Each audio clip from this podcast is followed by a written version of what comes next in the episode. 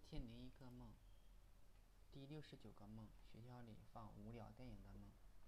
有一天，我在家里收拾东西，准备上学去，接到副班长段婉如的电话，问我什么时候到学校。我也觉得旷课不好，但是家里有事耽误了，上午肯定到不了。我就说下午一点到，但是实际上我大概上午八八九点就到了学校。我进了教室，发现同学们都在看电影，可是电影不怎么好看，只有几个人在看，其他人有的人在玩手机，有的人在打瞌黑瞌睡。顿时觉得来学校也没有什么用。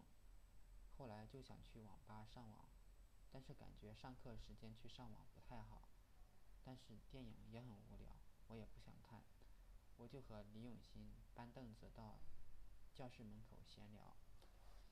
昨天晚上深圳暴雨，我被困在东湖公园。等雨势稍小一点，我就打算回家，因为我大概在东湖停留了半小时，感觉大雨一时半会儿还不会停，就走到罗房立交。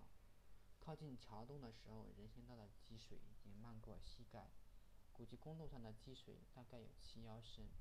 有一辆电动车没到桥洞就抛锚了。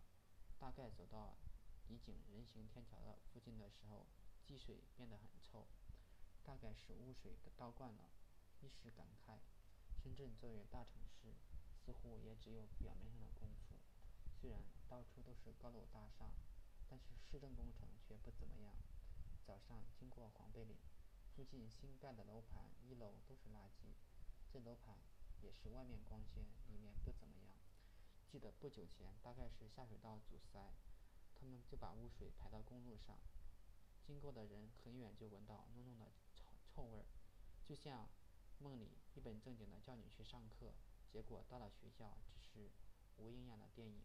就像《一九八四》里冠冕堂皇的当权派金玉其外，败絮其中。